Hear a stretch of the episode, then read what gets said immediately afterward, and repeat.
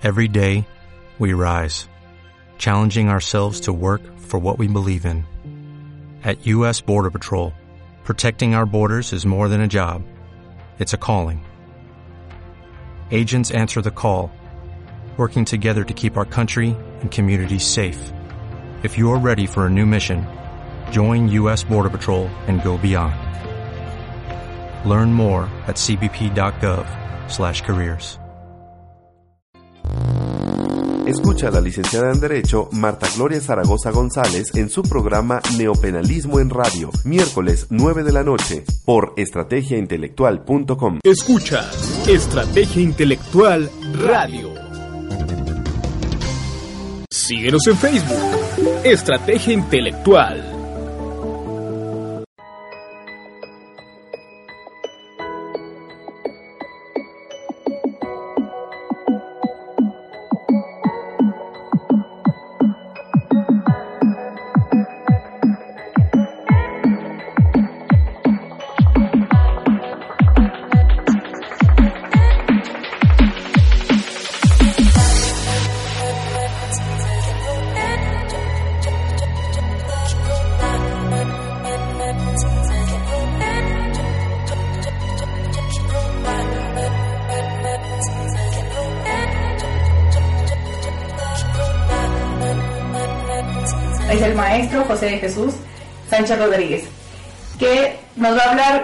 Juicio oral.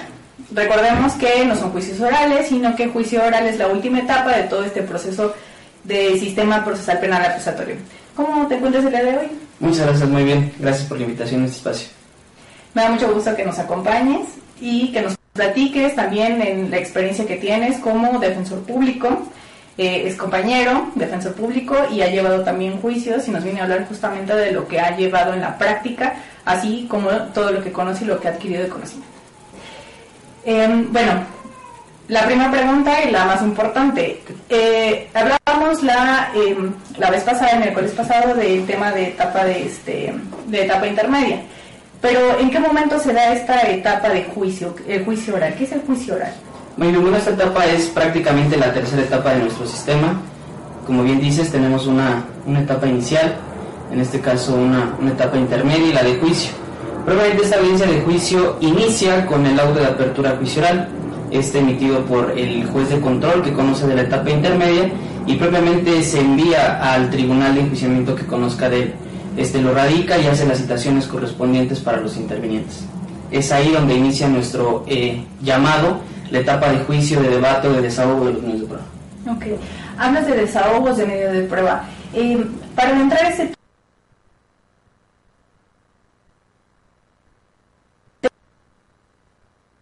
tema, eh, ¿cómo se realiza este desahogo? ¿Qué pasa en esta audiencia de juicio? Eh, la audiencia de juicio oral propiamente dentro del esquema que marca nuestro ordenamiento instrumental, pues lo es propiamente de nueva cuenta la individualización de las partes, porque recordemos que es un tribunal que conocerá o de manera unitaria o, bien eh, colegiada de este nuevo asunto. No conoce a los intervinientes, las partes, y la única información que éste tiene es el auto de apertura juicial. A partir de ahí es eh, volver con la individualización, se le da lectura a este auto de apertura juicial, se enuncian en este caso los medios de prueba de desahogar por cada una de las partes. Previo a ello se establece si existen algún tipo de incidencias que las partes harán saber al tribunal antes de empezar con el desahogo.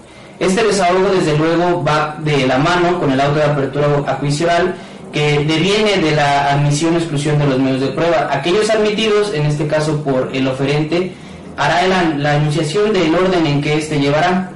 Eh, empezamos primeramente con el agente del Ministerio Público, eh, seguido el orden que éste eh, establezca es el de la asesoría y por último la defensa. Ok, ahora hablando del desahogo de, de estos medios de prueba, ¿cómo se desahogan en esta audiencia?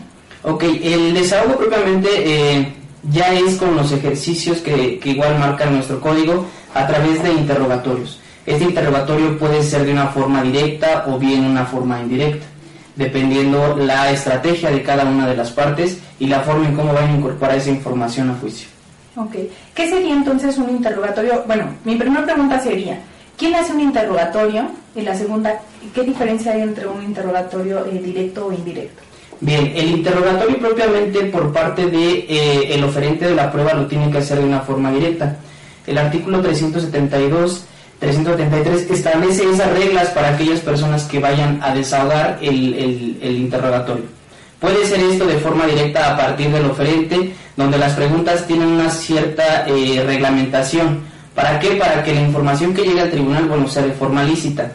El contrainterrogatorio es la herramienta que tendrá la contraparte para hacer valer las eh, contradicciones o bien esa falta de información que tuviese. Ok, bueno, eh, te comento y bueno, lo platicaba contigo previo a iniciar este programa que este programa es para todo el público, eh, para que nos entienda cualquier persona que no haya estudiado incluso este, la carrera de Derecho o que incluso no haya llevado ni siquiera un juicio o no esté empapada de, de todos estos términos. Eh, para que entiendan justamente esta cuestión. Eh, referiste que el oferente, pero ¿quién es el oferente o qué es el oferente? Eh, en este caso el oferente es aquella persona, llámese la parte procesal, el Ministerio Público, la defensa o el asesor, quien hace del conocimiento al juez que son los medios de prueba que van a aportar para acreditar la teoría del caso de cada uno de ellos. En este caso, quien ofrece puede ser el Ministerio Público, la defensa o el asesor jurídico. Muchas gracias eh, por responder esta cuestión. Ahora, em, ¿de qué forma, eh, bueno, ya nos mencionaste cómo es un interrogatorio, que es un interrogatorio directo e indirecto. Eh, ¿qué, hace la, ¿Qué haría la parte contraria? ¿También hace un interrogatorio la parte que no ofrece esta prueba? ¿Hace un interrogatorio? Sí, desde luego. En cuanto el oferente termina, bueno, vamos a, a situarle un ejemplo. Si el Ministerio Público lleva a un policía a declarar, este le hará las preguntas a través de un interrogatorio directo. Eh, la herramienta que tuviese la contraparte sería un contrainterrogatorio. Estas preguntas también surgen con otro tipo de reglas. ¿Qué opción tiene aquella persona que le ofreció en un primer momento el examen redirecto o recontrainterrogatorio? Tendríamos en este momento ya tres fases, directo, redirecto, contra eh, directo y recontrainterrogatorio, que en este caso va a venir siendo como una pirámide donde se va eh, ciclando o haciendo como un embudo toda la información que devenga de cada testigo. Ok.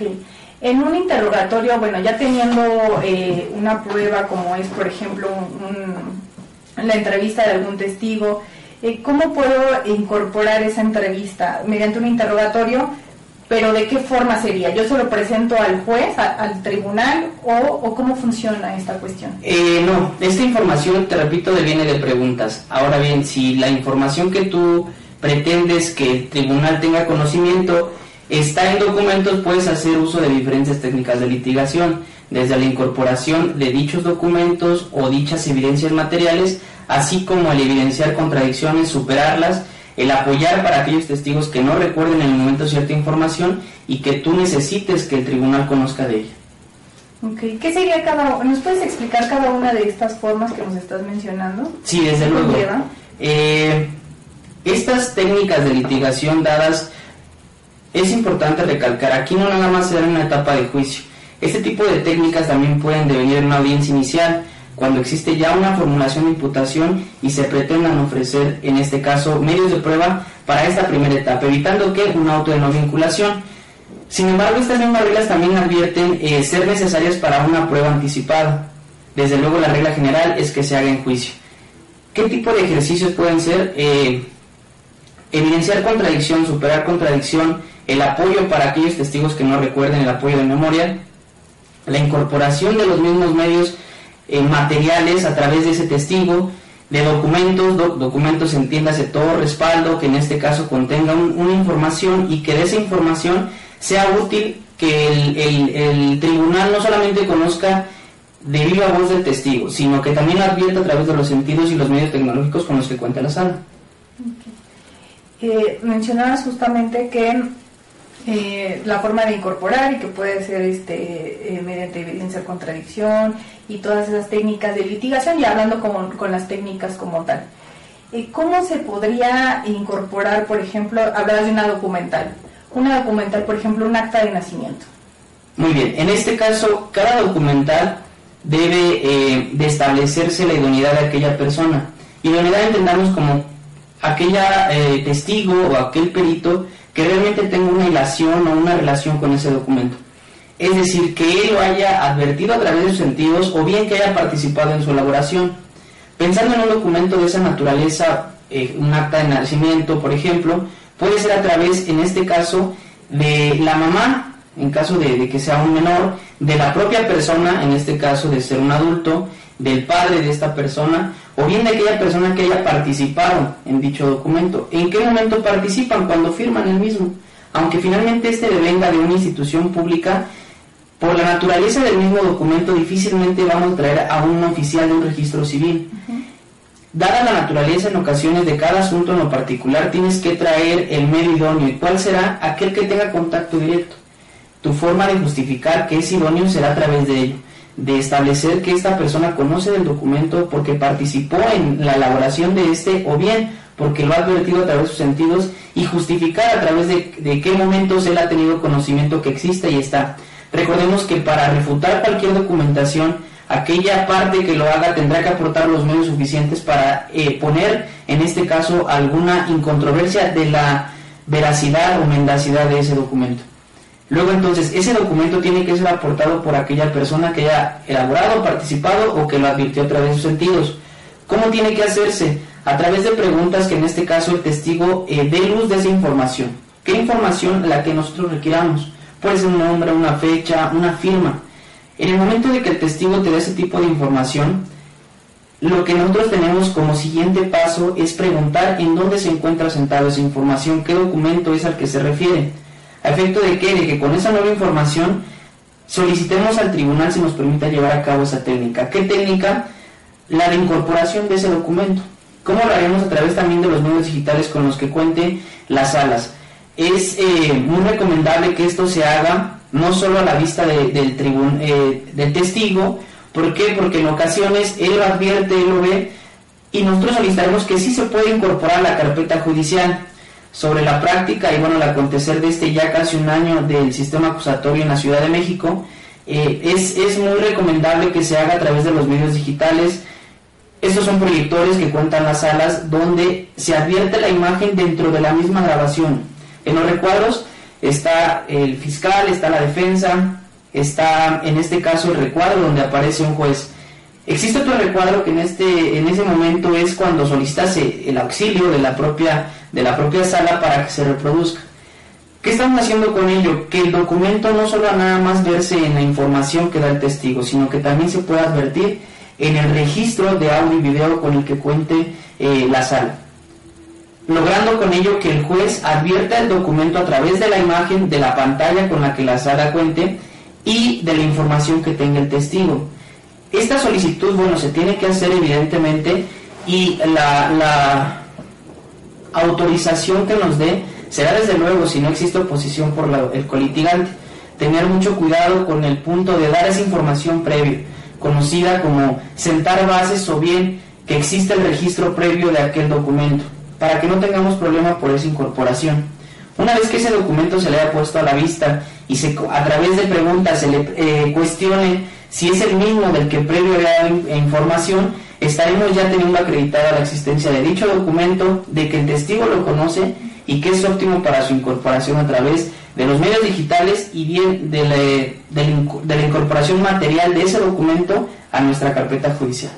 Entonces eh, es importante realizar estas preguntas eh, sentar bases, que es lo que estabas comentando, para la incorporación de este documento, para que eh, refiera justamente a este testigo que conoce el documento, que sabe qué es lo que contiene y después de ello poder ponerlo a, la vista de, del tribunal. Exacto. Es, eh, básicamente son tres momentos, por así decirlo. Es el previo donde sería sentar las bases por cuanto a que este testigo conoce de la información. El siguiente será que el testigo se le ponga a la vista el documento y lo reconozca como el mismo que momentos antes ya referido. Y el tercer momento es que previo a ello, eh, una vez que el testigo ha reconocido del dicho documento, se solicita su incorporación. Importante señalar que desde luego siempre se está privilegiando la contradicción entre las partes.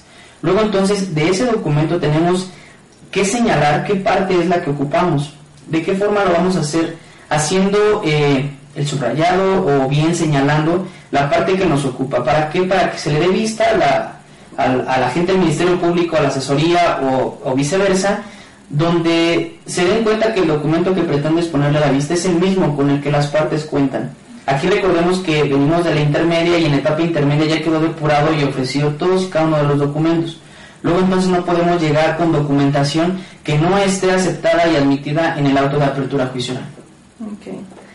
Em, ahora, lo que me han preguntado en eh, programas anteriores es cómo incorporo un video, por ejemplo, de la cámara, este, de las cámaras de seguridad de la Secretaría de Seguridad Pública. Eh, es una documental esta, ¿cómo lo incorporaría en el caso, eh, como comentabas, ¿no?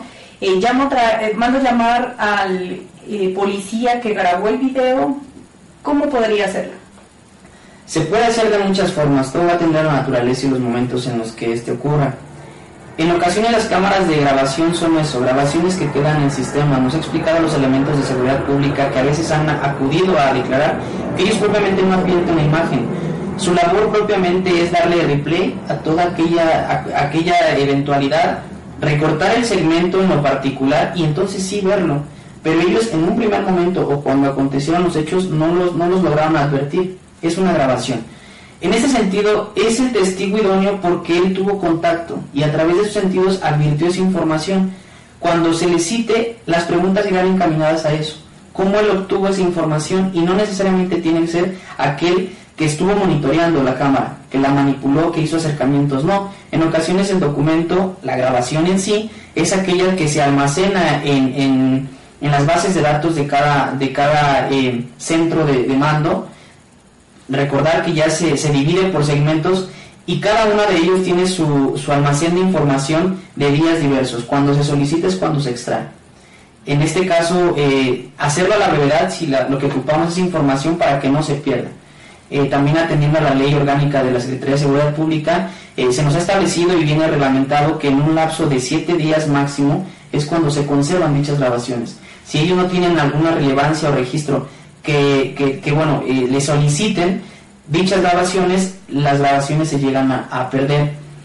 Esta grabación va a ser a través, repito, del mismo elemento que el extrajo. ¿Cómo va a ser esas preguntas? Pues cuáles son sus funciones finalmente, de esas funciones, cómo es que él interviene, qué realiza como tal de ese aparato, en dónde soporta dicho documento, porque es a partir del disco lo que nosotros materialmente tenemos. De ese disco finalmente él va a advertir una ubicación, esa ubicación tiene que ser en una calle, en una colonia, con un número de identificación, un ID concreto. Toda esta información previa nos va a servir para el momento de reproducir la imagen, porque estaremos dando credibilidad a la, a la cadena de custodia que también ellos envían.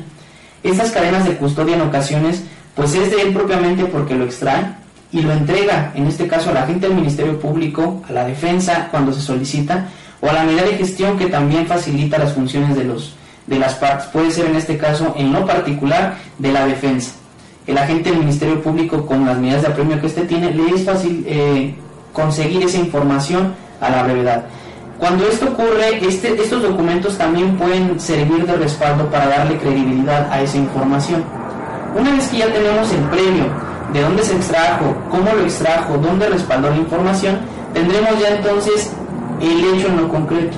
Esto es la calle, la hora, el día. Con esta información ya podemos abordar qué advirtió. Y él muy probablemente eh, manifestará que es un sujeto, tres sujetos, cuatro, un vehículo, todo lo que haya advertido a través de la grabación. Cuando esto ocurra, hasta en este momento no tenemos la, grabación eh, reproducida en la sala. ¿En qué momento va a ser cuando se le ponga a la vista el, el disco? El disco donde le hagamos referencia si es el mismo donde él respaldó la información. En este caso, de ser así, solicitaremos la reproducción a través de los medios digitales con los que cuente la, eh, la sala, lo mismo que un documento.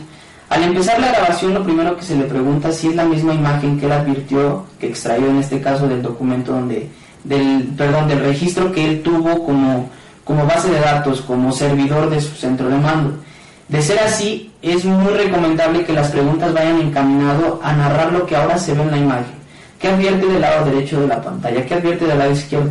Para ir sacando la información que él previamente ya había obtenido y que se le vaya dando un relato a ese video. Muchos de los videos, desde luego, no vienen con audio. Entonces, lo que queremos es darle un seguimiento a, las, eh, a los movimientos de cada persona porque es lo que ocuparemos para el caso en lo particular. Esa es la forma en cómo, eh, en lo particular también yo he logrado incorporar los videos a través de un elemento de seguridad pública. Cuando no es eh, posible, lo hemos también realizado a través de los mismos compañeros. Como defensores públicos tenemos la obligación y la facultad de recabar todos los registros. Aquí opera algo en lo particular y esto es contar con un registro previo de lo que nosotros hicimos, es decir, acudimos a la, a la misma Secretaría de Seguridad Pública, acudimos muy probablemente a la unidad de gestión como actos de investigación. De esto tendremos que recabar un registro. Este registro va a ser nuestra entrevista. El artículo 116 nos faculta para hacer ello en la fracción sexta. Luego entonces, teniendo ese registro en lo particular, corremos traslado a la gente del Ministerio Público. La estrategia es la misma, subirlo y en, en ese sentido las funciones van a cambiar porque no somos elementos, pero sí somos defensores públicos y estamos facultados para llevar a cabo actos de investigación. Con esto vamos a empezar a dar información de ese documento ya en lo particular. Ya no nos consta cómo se extrajo, pero sí quién nos lo entregó, dándole seguimiento a esa cadena de custodia. Luego entonces podemos dar información previa de la reproducción del, DVD. Eh, de la grabación, ya estando en, a vista del juez, del tribunal, volveremos a hacer la narrativa conforme a las preguntas que nos hagan. Esa es otra opción que se ha manejado y nos han autorizado en el sentido de acreditar que es un testigo idóneo para esa información que va a aportar. La otra, y que también ha sido viable y ha sido aceptada por los jueces de control y tribunales de enjuiciamiento, es que sea a través del mismo imputado. ¿Por qué a través de él? Porque él finalmente aparece dentro de la grabación y será él quien finalmente devenga a dar su deposado por cuanto lo, lo, que aconteció y que finalmente quedó grabado en una cámara. Aquí como estrategia yo sugeriría que el punto será que él establezca las condiciones, colores, características de la calle, banquetas, para que finalmente esa información tenga una fuente, un antecedente y no eh, se nos objete o se establezca que no hay bases suficientes para ello. Ya sobre la reproducción, él ya eh, redactará, eh, se pronunciará por qué movimiento realizó, que ya lo ha de haber dicho en, en, anterioridad para que se pueda reproducir y que le va dando seguimiento a esas grabaciones. Es la forma en cómo ahorita nosotros, como estrategia, buscando que no haya limitantes y que si no tenemos al policía no va a haber oportunidad de subir esos videos que a veces, o en la mayoría de los casos, son de, suma importancia. Okay. Eh, ¿Qué pasa si en un em, interrogatorio eh, a mi testigo se le olvida algo que ya ha referido, eh, incluso en una entrevista previa? Bien, el ordenamiento instrumental nacional de igual forma contempla el, el, apartado respecto de estas técnicas que comentábamos hace un momento. Una de ellas, desde luego, es el apoyo. El apoyo para aquella memoria, para la memoria de aquellas personas que la información ya la dieron momentos antes o bien en un registro anterior. Las, sentar las bases sería de casi la misma forma que, que una grabación. Esto es, si la persona rindió una entrevista en sede ministerial, tendremos que establecer eso. ¿Qué día, ante qué autoridad y qué realizó? ¿En qué documento se plasmó eh, propiamente esa información? Para que tengamos entonces sí el soporte de darle a la vista el documento que queremos que lea y que en ese sentido ahora se pronuncie. Cuando esto ocurra de la misma forma tendremos que subrayar la parte conducente porque no puede leer la totalidad. Tenemos que señalar en este caso de qué, eh, qué información es aquella que él no recuerde. El punto medular de esto es, a través de una pregunta que se le haga al testigo y este conteste no recuerdo, será la pauta para llevar a cabo todo este ejercicio. Se requiere en estricto sentido que el testigo se pronuncie de no recordar esa información. Si él finalmente así lo hace, tendrás ya, eh, en este caso, eh, una parte del ejercicio a, realizar, corriendo traslado con la copia del documento. Tiene que volver a reconocer que la información que previamente él ya dijo haber dado en sede ministerial y firmar un documento es la misma que le estás exhibiendo. En ese momento le pedirás que lea para sí el documento. Una vez que lea, para así el documento tendrás que retomar la pregunta que en este caso te dijo que no recordaba, para que esa información tenga en este caso relevancia y salga a la luz del tribunal. Okay.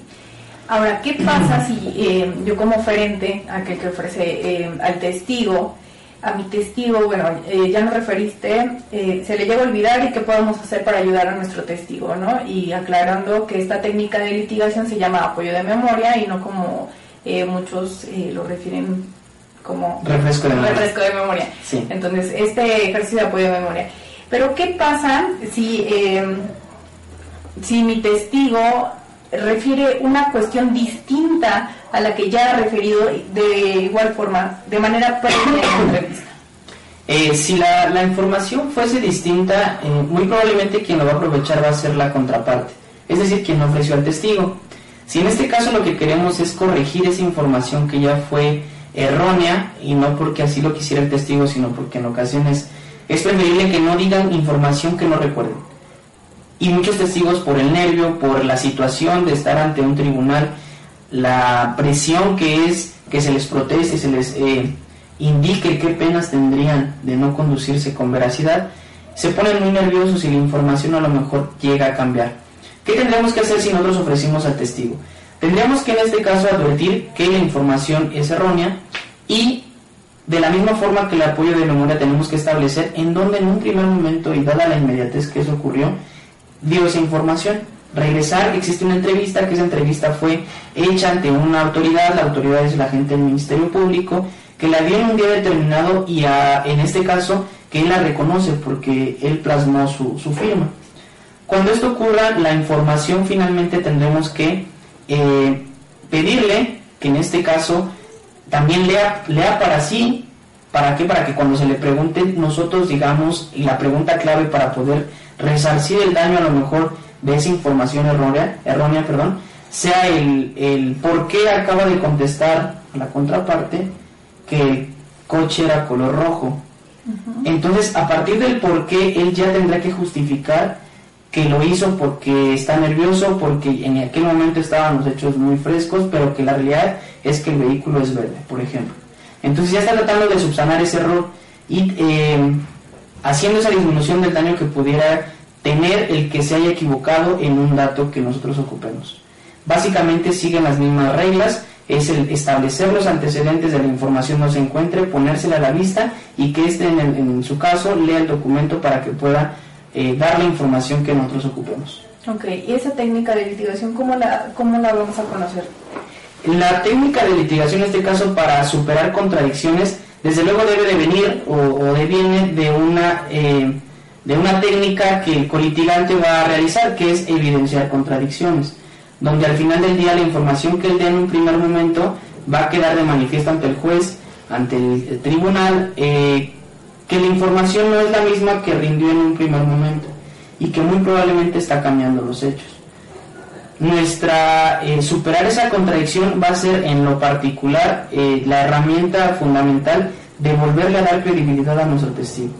¿Por qué? Porque finalmente en el contrainterrogatorio las preguntas facultan en este caso a la contraparte para que incida en el sentido de que su información está siendo en este caso mendas.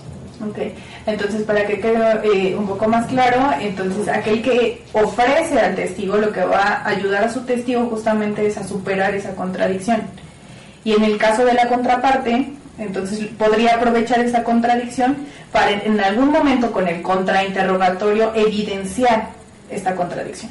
Así es, finalmente las estrategias no están faltadas a que sean solamente de que que ofrece, porque recordemos que también existe la figura del testigo hostil y no, no, no por el hecho de yo haberlo ofrecido quiere decir que el testigo está de mi lado. En ocasiones son testigos que no quieren contestar y que estaremos buscando la manera de que se nos autorice hacer otro tipo de preguntas, que bueno, esto ya sería otro tópico. Pero por regla general podremos decir que quien ofrece la prueba, en este caso, llevará a cabo un apoyo de memoria, va a superar contradicciones y podemos decir que quien no ofrece la prueba normalmente aprovechará los errores para evidenciar esas contradicciones. Entonces, establecer una regla general pudiera ser para que haya un poquito más de claridad. Quien ofrece la prueba puede apoyarse para lectura, en este caso, y, y, que, y dé contestación a las preguntas. Y superar las contradicciones. Quien no ofrece la prueba tendrá como herramienta evidenciar aquellas contradicciones. Ok, tocabas el, el tema del testigo hostil. Eh, entendemos que entonces el interrogatorio, eh, ¿qué tipo de preguntas, para entrar a la parte del testigo, qué tipo de preguntas se pueden hacer en un interrogatorio? En un interrogatorio directo, eh, las preguntas que finalmente están reglamentadas en el artículo 372, 373 son todas aquellas que no sean eh, ambiguas, poco claras, que finalmente sean sugestivas, eh, en este caso aquellas que incidan en el, en el testigo como, como, como una ofensa. Podemos establecer que para interrogatorio son todas aquellas preguntas abiertas abiertas en el sentido de que no tengan la respuesta implícita. Las reglas o eh, las preguntas reinas de la criminalística, el qué, cómo, cuándo, por qué, son sustanciales para que podamos empezar una o estructurar una pregunta. ¿Qué realizó? ¿Cómo realizó? ¿Cuándo la realizó? ¿Ante quién eh, rindió esa información? Es muy diferente a que uno pregunte, ¿usted lo realizó ante el Ministerio Público? Eh, parte de de la sutileza de este sistema es propiamente eso, que sepamos preguntar y en este caso que las preguntas sean escuchadas por los testigos, para que no, no tengamos esas confusiones de el qué, cómo, cuándo y dónde, o bien las preguntas vengan con la respuesta implícita y terminamos con el, con el cómo, donde también las, las compuestas no las pueden objetar, teniendo ya la objeción, en este caso como una herramienta de, de frenado, de, evitar que la contraparte aporte toda esa información al tribunal. La objeción vendrá a ser de aquellas preguntas que no sean para un, un ejercicio en, interrogatorio directo y en este caso para aquellas que desde luego en un redirecto también puedan ser materia de objeción por cuanto a la información que no se pretenda llevar, que no quieras que la contraparte lleve a juicio. Okay. Eh, me están llegando unas preguntas, bueno, dos de ellas son un poco ambiguas, las objetaría seguramente. Eh, la primera es de Karen Rosado Rivas, eh, ¿cómo se ofrece esa prueba? Mm, pero Karen Rosado Rivas no me dice qué, qué prueba, entonces me gustaría que especificara cuál es su pregunta. Y la segunda, igual de Karen Rosado Rivas, dice, ¿y un asesor, un asesor jurídica, cómo ofreces esta prueba? pero sí, bueno, me gustaría, o sea, porque tú entiendas que, de qué prueba nos está hablando, que nos especifique qué prueba es de la que nos está hablando para que también nos pueda contestar el invitado del día de hoy eh, sobre esta pregunta de cómo ofrecer esta prueba. Sí, eh, recordar que finalmente el, el ofrecimiento hecho en audiencia intermedia va a ser por cuanto a testigos, va a ser por cuanto a periciales, documentales y en este caso evidencia material. Respecto de las testimoniales, eh, será por un ejercicio a través de preguntas del, contra, del, interrogatorio y contrainterrogatorio. De las periciales vendrá lo mismo, a través de preguntas a los peritos relacionados con su intervención y la pericia que realizaron donde concluyeron con algún tema. Las documentales finalmente al momento de que hayan sido ofrecidas en etapa intermedia deben de establecer el medio de prueba o el órgano por el cual van a ser aportadas a juicio. Es decir, no bastaría con ofrecer una documental, sino vas a ofrecer el testigo por el cual vas a ser eh, incorporado a ese documento. Y es ahí donde establecía yo la idoneidad de dicho eh, testigo. Esto finalmente es materia de, audiencia intermedia porque ahí se establece el qué, qué punto de prueba viene de cada documental. Partiendo en que hayan sido admitidas documentales, donde las documentales vayan a ser eh, incorporadas a través de alguien en lo particular, ya tendrás tú que con el testigo idóneo establecer que es él, la, que, la persona que participó en la elaboración del documento, lo que platicábamos hace un momento, o que lo advirtió a través de sus sentidos. Pero el documento en sí, pues bueno, no podrá tener luz sino a través de un testigo, de una persona que por la cual se ha incorporado. Surte la misma eh, suerte la evidencia material, pensando en algún tipo de objeto. Ok, eh, ya nos especifica este, nuestra amiga Karen Rosado Rivas eh, cómo ofertar eh, de los medios. Yo sé que es un tema de etapa intermedia, nada más que sí me gustaría que le contestáramos a nuestro público que nos está eh, siguiendo en esta transmisión en vivo. dice, de los medios de prueba de las cámaras de C2, ¿cómo se oferta en una intermedia, que es donde se ofertan justamente estos medios de prueba, para que puedan pasar a nuestra etapa de juicio? Bien. lo ideal, porque finalmente repetir que es el policía, quien está a cargo de estas cámaras, quien va a tener de primera mano esa información. Entonces, el testigo idóneo podemos hablar que es un elemento. El elemento al momento de hacer el ofrecimiento en una etapa intermedia se tiene que decir el punto de prueba. La idoneidad en este caso va a radicar en que fue quien advirtió las imágenes derivado de sus funciones. Tendremos que decir que ese testigo también nos hará referencia del contenido del video y que el video se encuentra en un soporte material, en un documento. Ya estamos ofreciendo a nuestro, a nuestro policía que va a ser a través de, su testimonial y que él va a hablar de un documento. Posteriormente haré también el ofrecimiento del documento en lo particular. Y entonces ahí donde tenemos que cruzar, por así decirlo, los órganos de prueba, para que sea admitida la testimonial de quién va a hablar del documento y el documento en sí, que va a ser incorporado a través del elemento de, seguridad pública.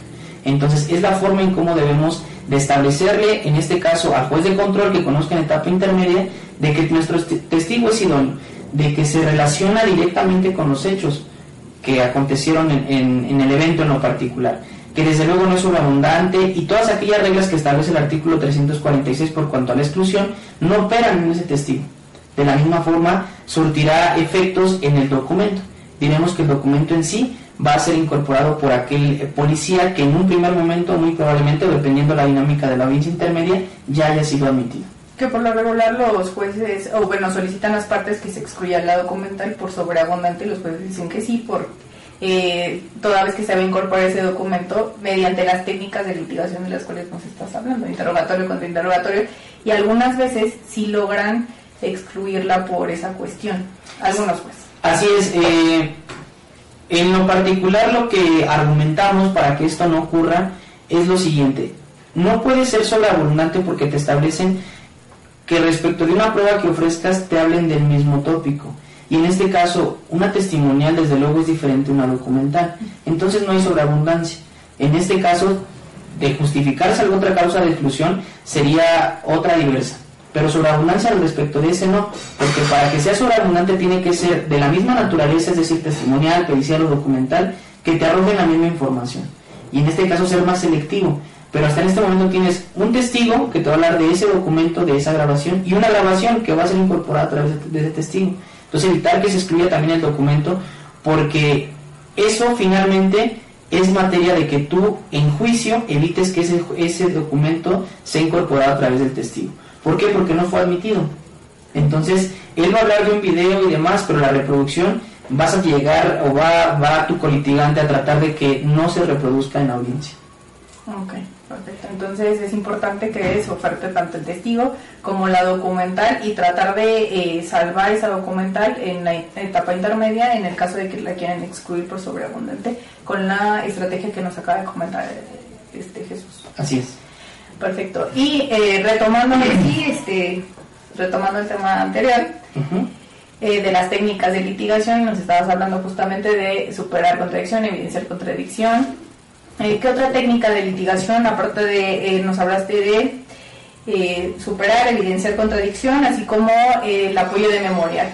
¿Otra técnica de litigación de la cual nos puedas este, también hablar en este espacio? En este caso sería la incorporación de aquellos documentos entendiendo esto también como una técnica, porque no, no, no va a ser con el simple hecho de que el testigo nos haga referencia de una información en un documento y que por esa simple razón ya se incorpore.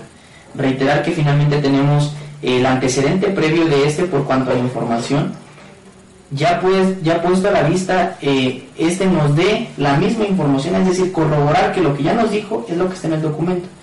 Y entonces sí, solicitar su incorporación. El artículo 383, si lo desmenuzamos, nos podrá dar luz de que son tres momentos. La información previa, al reconocimiento y ya una vez reconocido, la incorporación. Esto es lo mismo, es la misma técnica para documentos, así como para evidencia material. Ok. Eh, ¿Nos puedes dar unos ejemplos de evidencia material? Eh, porque dice, bueno, eh, documento, evidencia material, ¿podría ser o tratarse de lo mismo?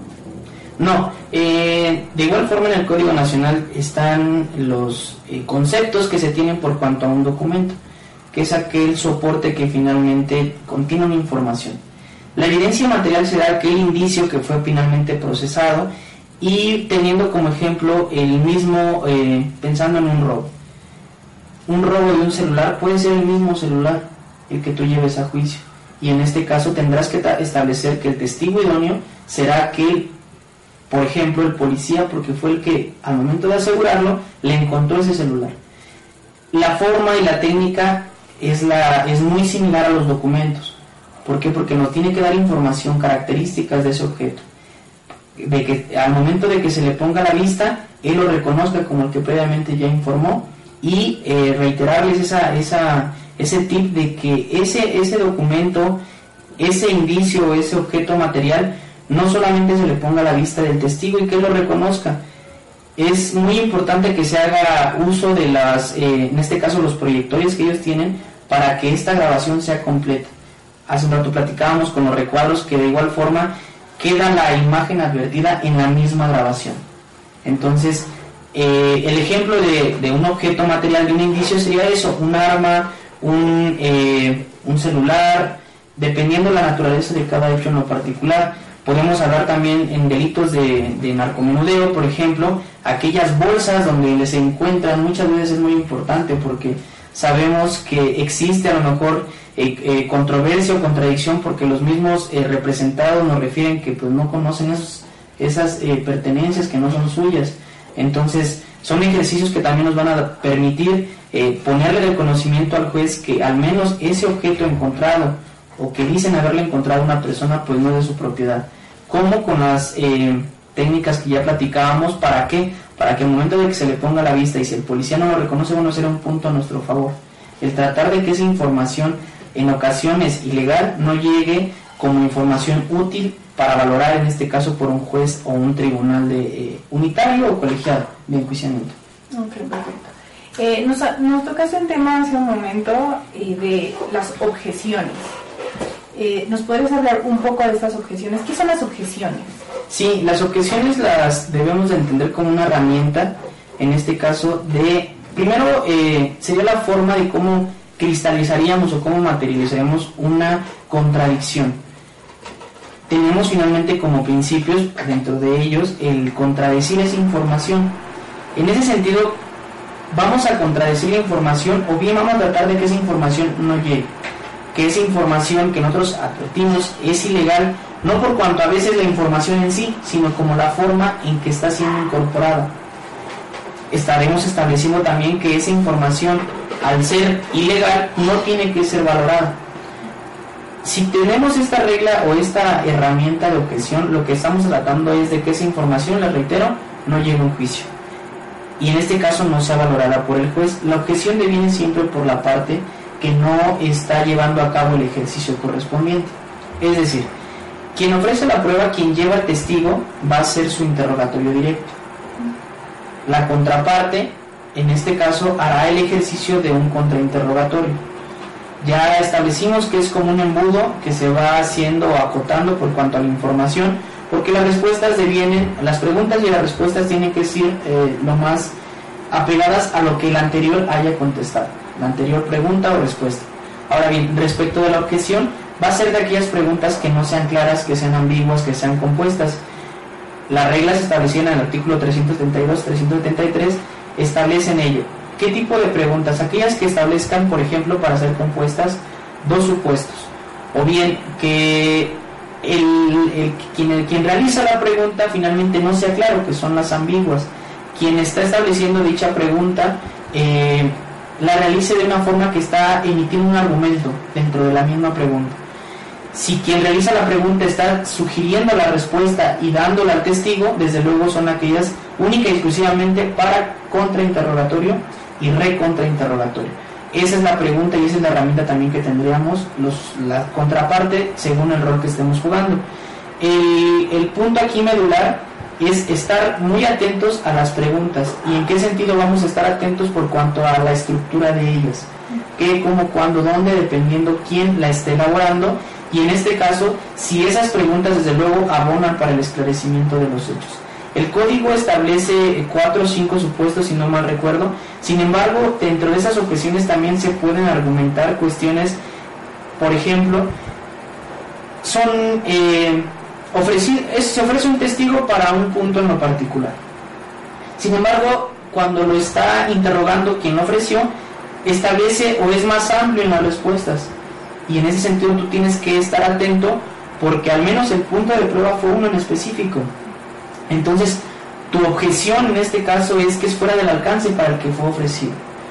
Desde luego este tipo de, argumentos eh, tienen que ir sólidos respecto de qué, de documentos que en este en particular sería un auto de apertura visual donde se establece el punto de prueba. Hay otras objeciones que desde luego no están establecidas o nombradas como tal. Esto es fuera del, fuera del alcance del interrogatorio o contrainterrogatorio. Tampoco está eh, establecida como objeción aquellas o que se objeta aquellas preguntas fuera del alcance. ¿Por qué? Porque finalmente le viene de una interpretación y una argumentación que nosotros hagamos, en el sentido de que las respuestas, en este caso que se den en un contrainterrogatorio, tienen que ser la única materia de la que verse un redirecto, un examen redirecto. Y en este caso, reiterar el embudo o la pirámide que es invertida que se va haciendo más corta esa información. Evitar que en el redirecto se abone información que no fue de aquella que el testigo momentos antes en el contrainterrogatorio advirtió. Ok, ahorita que hablamos de las objeciones y de los tipos de objeciones y qué tipo de preguntas, eh, se me pasó a hacerte una pregunta que dije que la iba a hacer un poquito después, pero ¿cuándo vamos a hablar de un testigo hostil? Bien, ¿y qué preguntas se le hacen a ese, testigo hostil? ¿Quién las puede hacer? Ok, el testigo hostil finalmente es, y es, es ese sí es regla, porque sería un absurdo manejarlo de forma diferente, es regla que el testigo hostil siempre va a ser en este caso por cuanto a la parte que lo ofrece. ¿Por qué? Porque si nosotros en un contrainterrogatorio nos atrevemos a decir de que se califique a alguien como un testigo hostil, es un error. ¿En qué sentido? Al testigo hostil, la herramienta que tú tienes es que puedes hacerle preguntas sugestivas. Esto es, que la respuesta vaya implícita en la misma pregunta. Y siempre concluir con un cierto o un verdad, con la información que tú quieras. ¿Por qué es erróneo que el que realice un contrainterrogatorio o recontrainterrogatorio pida esta calificativa a un juez porque él tiene la, facultad de hacer preguntas sugestivas. Entonces, un testigo hostil normalmente se va a presentar por eh, aquel que lo ofrece. ¿Qué requerimos para esta calificativa de testigo hostil o esta, esta cuestión que el juez debe autorizar? Que al momento de hacerle las preguntas, él no dé respuesta o se niegue a hacerlo. No bastará con un no me acuerdo o bien de información errónea porque entonces estaremos utilizando otro tipo de técnicas. Desde luego, eh, ya, ya platicamos de superar contradicción, de evidenciar contradicción, del apoyo en este caso para la memoria, pero en este caso del testigo hostil será, si yo lo ofrezco y me dice que no me quiere contestar, yo voy a evitar ya hacer preguntas abiertas y realizar preguntas cerradas o sugestivas, como si estuviera en un contrainterrogatorio pero no como un, eh, no como, más bien, yo soy el oferente de la prueba y debo de hacer preguntas abiertas. Con un testigo hostil, yo soy el oferente de la prueba y me autorizan realizar preguntas sugestivas. ¿Quién autoriza? El juez, nosotros debemos de pedirle en este caso que el testigo sea considerado como hostil y que se nos permita llevar a cabo las pruebas, eh, las preguntas, perdón, sugestivas. Ok, ¿en qué momento ya puedo eh, determinar que un testigo es hostil? Porque puede ser, a lo mejor no me acuerdo. Eh, ¿En qué momento ya eh, lo tomaría en cuenta como un testigo? En el momento en que él se niegue a dar contestación a una pregunta. Si el testigo responde, no me acuerdo, tengo que hacer o echar mano de las herramientas que ya platicamos, como el apoyo de memoria. El testigo hostil bastará dos o tres preguntas donde se niegue o su comportamiento y conducta desde luego se adviertan no es a proporcionar la información que uno requiere. Nosotros tendremos que eh, poner de, manifiesto esta situación para que el juez le sea calificado como testigo hostil y nos permita llevar a cabo un examen o un, interrogatorio de forma eh, sugestiva. Eh, nos comentabas, eh, casi al principio del programa, que estas técnicas de litigación de las que hemos venido hablando durante el transcurso de este programa, eh, no solamente es en etapa de juicio, nos comentabas que también se puede dar en una etapa eh, de investigación en, la audiencia inicial. ¿En, qué momento de la audiencia puedo utilizar este tipo de, este, bueno, de técnicas? Bien, sí, comentaba que finalmente el apartado y la estructura del mismo Código Nacional se sitúa eh, este tipo de técnicas en etapa de juicio.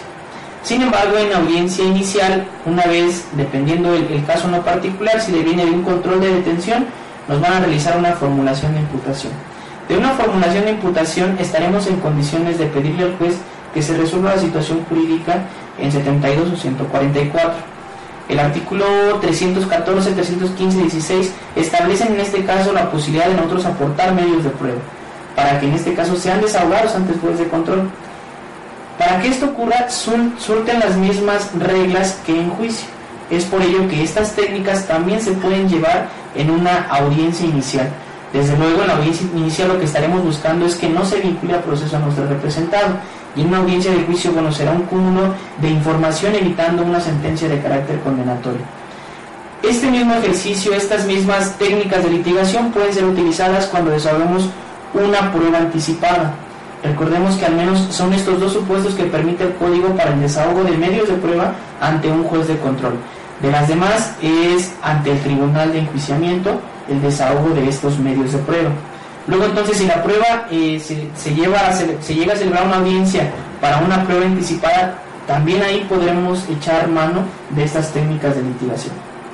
Ok, em, bueno, para que quede claro, porque si no van a llegar nuestros compañeros defensores el día de mañana y van a decir, bueno, es que el, el maestro Jesús dijo que en etapa de investigación yo puedo desahogar mis medios de prueba siempre los puedo desahogar en etapa de investigación o si me establece un código, un este, también un candado para poder desahogarlos. Así es. Eh, desde luego se establece que es en aquellos delitos donde se amerite una medida cautelar, una medida cautelar que incida en la persona. Yo creo que ahí el Código Nacional es un poco eh, ambiguo porque recordemos que al menos las 15 medidas cautelares contempladas en el artículo eh, 155, pues son referente a la persona. Entonces, yo considero que al menos ahí todas van a tener injerencia con la persona. Desde luego se, han ido eh, formando criterios de que sean aportados esos medios de convicciones, medios de, de prueba para su desahogo, en el sentido de que sean aquellos donde los delitos ameriten prisión preventiva. En ese sentido es como podríamos entender las, eh, el candado que, que llevaría el poder hacer el ofrecimiento en una audiencia inicial. Pero desde luego con un argumento sólido yo considero que independientemente del delito podemos eh, pedirle al juez en este caso que se nos admitan siguiendo las mismas reglas de una etapa intermedia como si fuera un mini juicio porque vamos a seguir las mismas reglas de una etapa intermedia para su admisión o bien la exclusión y en este caso el desahogo con las mismas reglas que en un juicio. Nos hablaba de la eh, prueba anticipada. Eh, ¿hasta que, ¿De qué momento a qué momento podríamos desahogar esta prueba?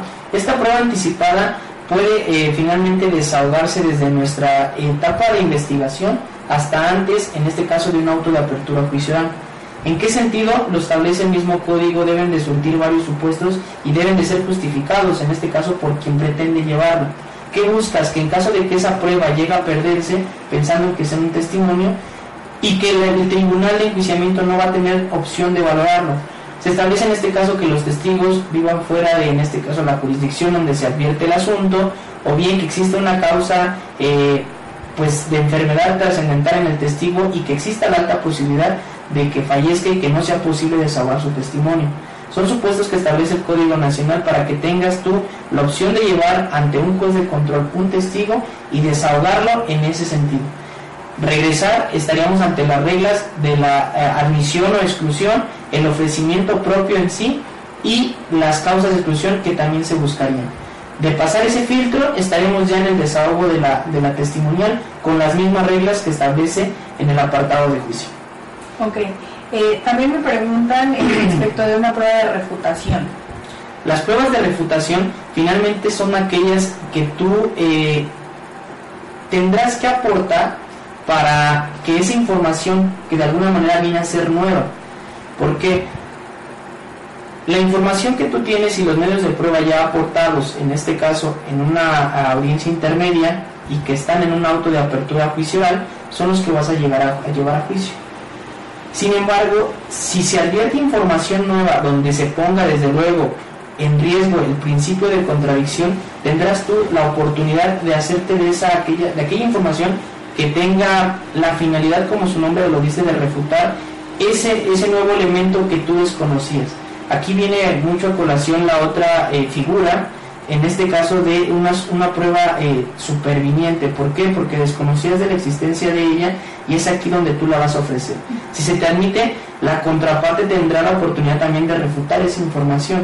Entonces estaríamos regresando, por cuanto única y exclusivamente a ese medio de prueba, a eh, restarle credibilidad o bien eh, justificar que es necesario para llevarlo a juicio. Ok, entonces no sería lo mismo una prueba de refutación eh, como prueba nueva, como bien lo dices, a una prueba superveniente. No. Esto para que, que quede claro y no, no confundamos el día de mañana una prueba de refutación con una prueba superveniente. Así es. Es una prueba eh, superveniente que ya una prueba nueva que eh, la parte oferente o bueno quien la va a ofrecer acaba de descubrir. Exacto. La Eh, refutación, perdón, la re- de refutación es, bueno, ya la descubrió, entonces yo necesito también eh, como a lo mejor atacar esa prueba, podríamos decirlo de esa manera. Sí, aquí estas figuras vienen a tener eh, relevancia por el momento en el que sean eh, descubiertas, por el momento en que den luz, porque tenemos plazos también ya establecidos.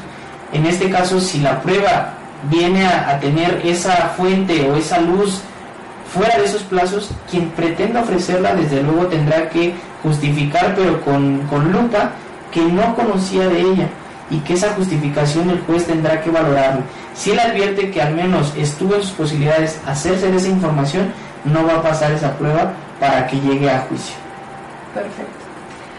Bueno, pues hemos eh, llegado al final de nuestro programa por el día de hoy, pero nos vemos el siguiente miércoles en otra eh, cápsula más de estrategia intelectual. Agradezco muchísimo a Jesús que nos acompañe el día de hoy y toda la información que nos ha proporcionado es importantísima y espero que haya quedado claro. Alguna duda, ya saben, pueden escribir a través de este mismo este de este mismo mensaje y estaremos lo estaremos leyéndolo en el próximo en la próxima cápsula. Bueno, muchas gracias. Escuchas Estrategia Intelectual Radio.